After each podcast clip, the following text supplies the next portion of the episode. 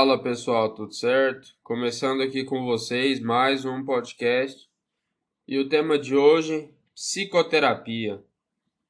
Vamos falar um pouquinho do que, que é isso, das diferenças, das abordagens, enfim.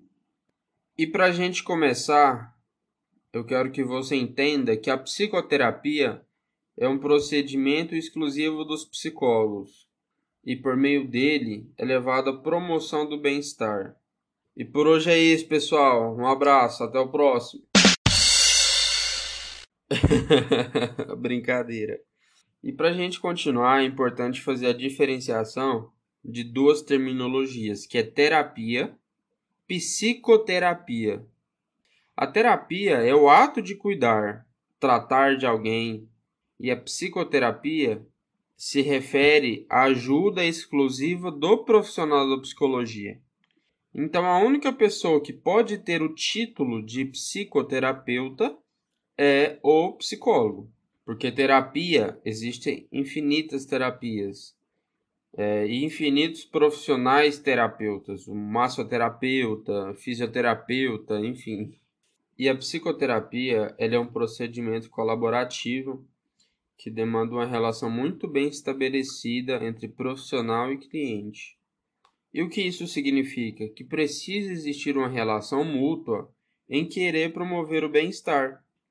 Porque é muito difícil a promoção do bem-estar quando o cliente ou o paciente, dependendo aí de como é sua visão, chega num consultório, num set terapêutico, mas não quer estar lá, se fecha, usa todos os mecanismos de defesa possível e nessa situação não ocorre o processo terapêutico da melhor forma possível. E nessa colaboração que rola a transferência e a contra-transferência, que basicamente são projeções, né, que o paciente projeta no terapeuta e se o terapeuta não tomar cuidado, projeta novamente no cliente. Bom, e para trazer esse conteúdo para vocês, eu fui atrás de algumas leituras científicas e em um artigo eu li um estudo que fizeram com estudantes de psicologia sobre a visão deles em relação à psicoterapia e à psicologia clínica. Bom, e mais da metade dos alunos que participaram desse estudo mencionaram que tinham interesse em psicologia clínica, que queriam sair da faculdade e ir para um consultório. Bom, e o fascínio da psicologia na área clínica por essas pessoas entrevistadas estava em torno de conhecer o outro, de estabelecer uma relação com outra pessoa, a possibilidade de conhecer outro ser humano. E os resultados demonstraram que os calouros entendiam a psicologia basicamente como sendo a psicologia clínica. E essa visão é uma visão comum, porque a psicologia clínica é uma das áreas mais difundidas. Existem diversas áreas onde a psicologia está inserida, onde o profissional está inserido, mas o conhecimento popular, aquele conhecimento do senso comum, por assim dizer, o psicólogo, ele é um psicólogo clínico, e esse foi um estudo muito interessante também porque eles levantaram a respeito perguntas como por que eles queriam psicologia clínica e uma das respostas levantadas era porque era uma área que ganhava muito bem.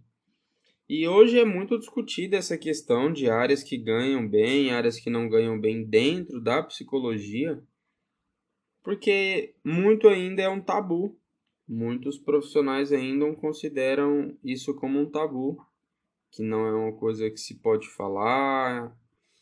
Independente de qual área você vá seguir dentro da psicologia, ainda não é um mercado saturado. Tem muito mercado, tem muita oportunidade, tem muito dinheiro para você ganhar, então não se preocupa que vai ter espaço para profissional. Óbvio, para bons profissionais. O mercado exige bons profissionais. Bom, e quando buscar um psicoterapeuta? Quando que a gente deve buscar? Se você é estudante, se você está no curso, busque agora. termine o podcast, entre em contato com algum amigo, com um terapeuta e vá para a terapia, vá para a psicoterapia. A psicoterapia para o estudante de psicologia deveria, ao meu ver, ser regra.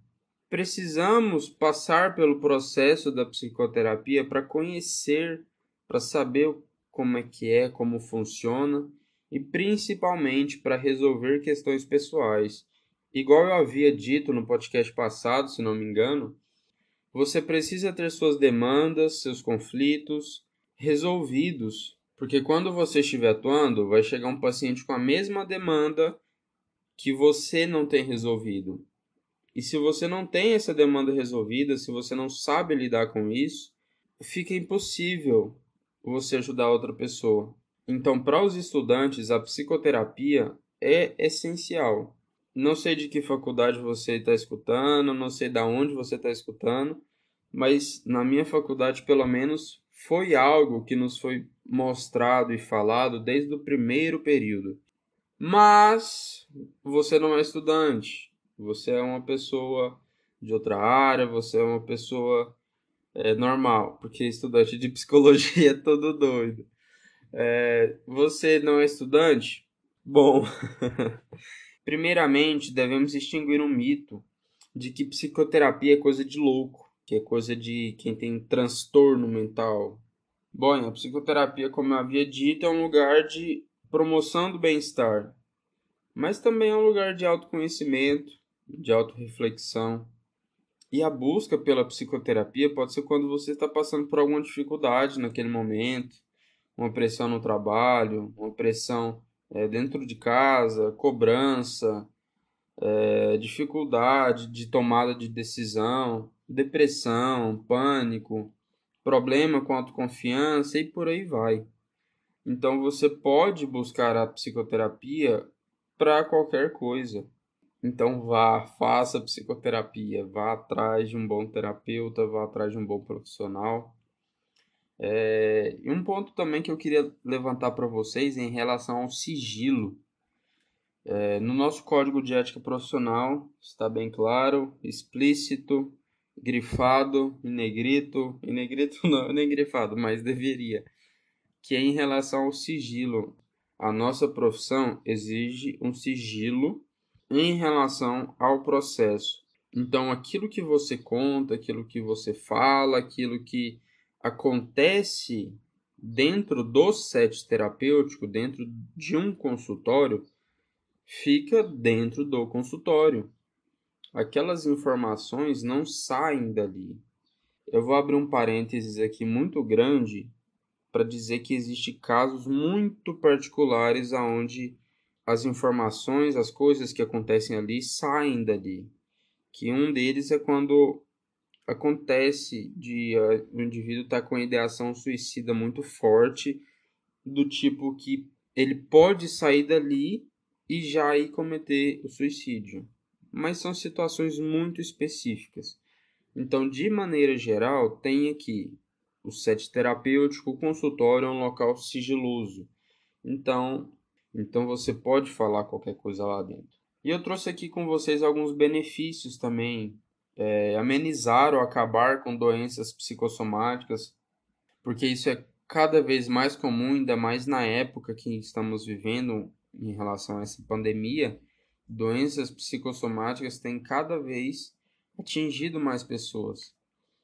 É, Para você que não sabe, a doença psicossomática é uma manifestação biológica de um problema emocional, basicamente a ressignificação de crenças, principalmente aquelas crenças disfuncionais que geralmente temos, aumento da autoestima, empoderamento, compreensão de relações é, conjugal, familiar, social, é, superação de traumas, autonomia na tomada de decisões. Essa é um dos benefícios que eu acho mais incrível, porque a tomada de decisões é um ponto muito importante na nossa vida. Então precisamos saber tomar decisões. Autoconhecimento, aí vem regulações das emoções, autoconhecimento, enfim, e por aí vai. E como eu havia dito em outros podcasts, o processo terapêutico, o processo de psicoterapia, é um processo de longa duração. Bom, e hoje existem muitas abordagens que você pode procurar quando você quer fazer psicoterapia. Cognitivo comportamental, humanista, behaviorismo, psicodrama, psicanálise, sistêmica, é, analítica, gestalt e, e etc, etc, etc. E então é muito abrangente o nosso campo. Você tem muitas opções de abordagens para você ir atrás.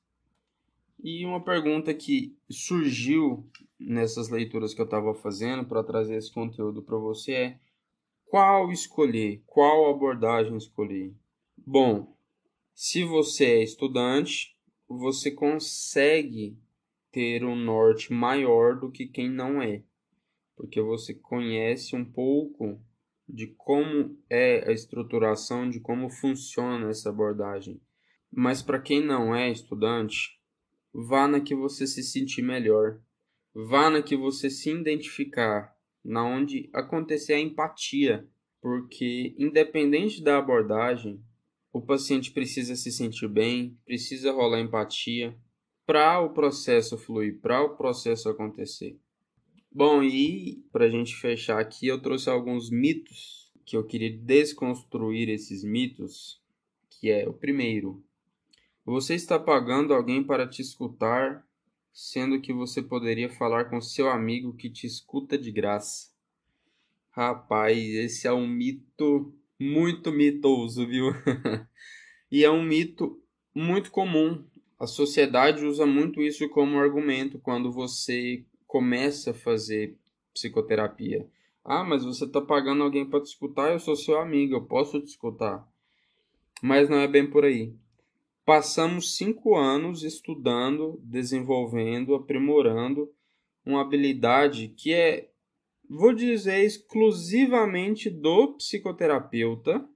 Se eu tiver enganado, me manda mensagem, me corrija em algum lugar mas eu vou arriscar, eu vou dizer que é uma habilidade exclusiva do psicoterapeuta, que é a escuta. Temos uma escuta diferenciada, temos uma escuta clínica. Então passamos todo esse tempo desenvolvendo essa habilidade. Então nós não escutamos só por escutar, estamos com escuta atenta. Como um professor meu disse, estamos com as orelhas em pé. o psicólogo tem um ouvido treinado. Bom, Outro mito que eu queria desconstruir para vocês aqui é que não é, é que psicólogo é mágico, que ele lê seus pensamentos, ele sabe tudo que você está pensando ali, etc. E não, sinto lhe informar, infelizmente, mas não é por aí. Psicólogo não é mágico, psicólogo não é evidente. Os psicólogos desenvolvem uma habilidade em relação à leitura corporal, em relação a expressões faciais. É, mas isso não nos torna hábil a ler pensamento, enfim, então não somos mágicos. E o último mito que eu queria trazer aqui para vocês, que psicólogo não pode surtar, psicólogo não pode ter problema, psicólogo não pode sofrer, psicólogo não pode chorar, psicólogo não pode nada, ele tem que ele tem que ser aquela pessoa ali com cara de paisagem o tempo todo. E não é por aí. Antes mesmo dessa pessoa ser um psicólogo, ela é um ser humano, nutrido de emoções, sentimentos, carências, dores etc, etc, etc. Então, psicólogo sim sofre, psicólogo sim tem problema, psicólogo sim Pode dar uma surtadinha uma vez ou outra, tem problema nenhum, normal. Brincadeira, viu? Mas esse é um dos mitos muito comuns que existe também. Bom, pessoal, então de maneira geral eu queria só trazer essa visão mais ampla para vocês do que é o processo terapêutico. E caso você queira que eu me aprofunde em algum aspecto para trazer aqui para vocês, pode me mandar sugestão no Instagram, nosso e-mail está sempre aí nas descrições do podcast. Compartilha com o seu amigo que precisa de terapia, mas não assume que precisa. Compartilha com seu colega de curso, com seu colega da faculdade, que já está quase terminando o curso, mas até hoje não começou terapia. Fala que ainda dá tempo e manda para aqueles colegas seus. E manda também para sua família que precisa de terapia, precisa de terapia familiar. Manda para todo mundo aí para eles saberem o que, que é psicoterapia. Bom, mas é isso. Vamos chegando ao fim aqui de mais um podcast. Nos sigam nas redes sociais, no Instagram, Twitter. Nos manda mensagem. Pode mandar sugestão de tema, do que, que você quer escutar aqui. E é isso. Um abraço.